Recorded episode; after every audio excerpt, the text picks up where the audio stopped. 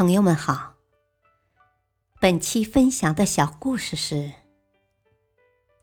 贪多反而什么都得不到。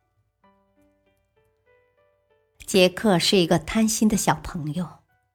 有一次，妈妈递给杰克一个玩具，杰克就把它拿在手里。一会儿，妈妈又拿了一个别的玩具给杰克。杰克赶忙把自己刚才玩的玩具放在一只手里，用另外一只手拿着妈妈刚刚递过来的玩具。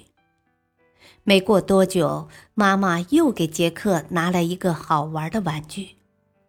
杰克看看自己的两只手，只好把其中一个玩具夹在胳膊底下，用空出来的手拿着个新的玩具。结果，杰克一个人同时拿了三件玩具。乍一看，杰克比较聪明，把那些玩具都拿到了自己手上。但是再仔细想一下，其实杰克是很愚蠢的。一个那么小的孩子，拿一个玩具尚且可以，拿了三个玩具，连动都不能动。还能怎么玩呢？拿了那么多的玩具却不能玩，这不是很傻吗？还有一个故事，一个小男孩和母亲在公园里玩。小男孩手里拿了一只漂亮的气球，不知道有多少人有过这样的感受。小孩子似乎特别依恋那些五颜六色的气球。走到哪里都舍不得放开。这个小男孩也是一样。在休息中，母亲掏出一支口琴，轻轻地吹奏起来，悠扬的琴声在宁静的公园里飘扬。小男孩听得痴痴的。等母亲一曲吹奏完毕，小男孩上前也想吹一下口琴。但他手里拿着气球，没有办法再吹口琴了。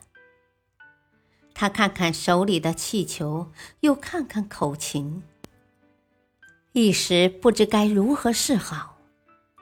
他母亲在一旁看着他，笑了起来：“哦，孩子，两个都拿是不可能的。”小男孩似乎下了很大的决心。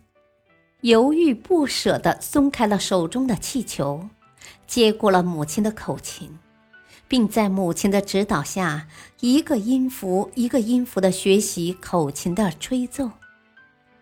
那天下午，他失掉了他十分喜爱的气球，但却学会了吹奏优美的曲子。这个小男孩后来成为了美国联邦储备委员会的主席。在世界金融市场上起着举足轻重的作用。他就是艾伦·格林斯潘。大道理：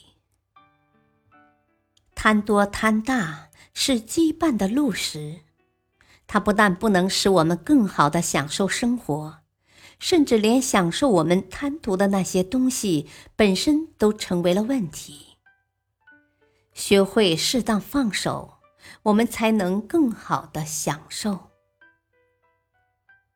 感谢收听，再会。